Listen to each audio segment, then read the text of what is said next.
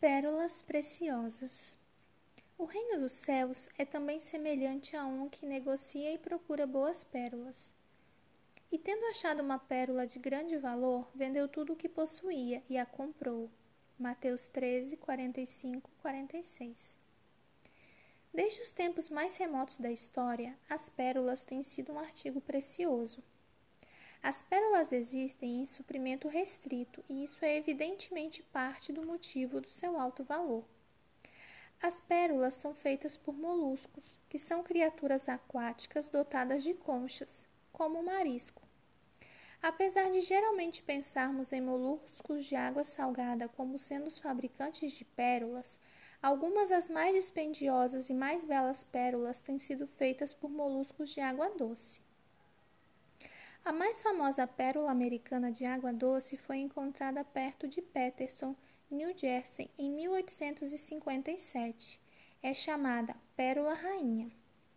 As pérolas são feitas de um objeto estranho, grão de areia, que é introduzido na concha. O molusco sente a irritação e tenta eliminá-la, revestindo-a com uma secreção de pérola que ajuda a alisá-lo dentro da concha.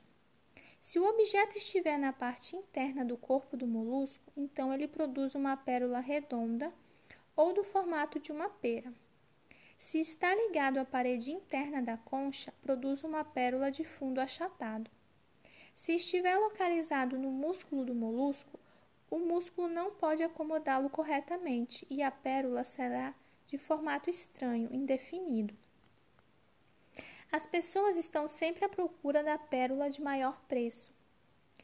Devemos buscar a pérola de grande preço, mas não nos mercados mundanos ou nos meios mundanos. Alguns há que parecem sempre buscarem a pérola celestial. Não renunciam, porém, completamente a seus maus hábitos. Não morrem para o próprio eu, para que Cristo viva neles. Por este motivo, não acham a pérola valiosa não venceram sua ambição profana e seu amor às atrações do mundo.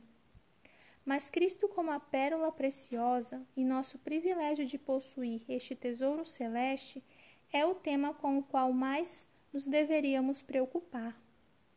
Peça a Deus que o ajude a encontrar hoje a Jesus, a pérola preciosa.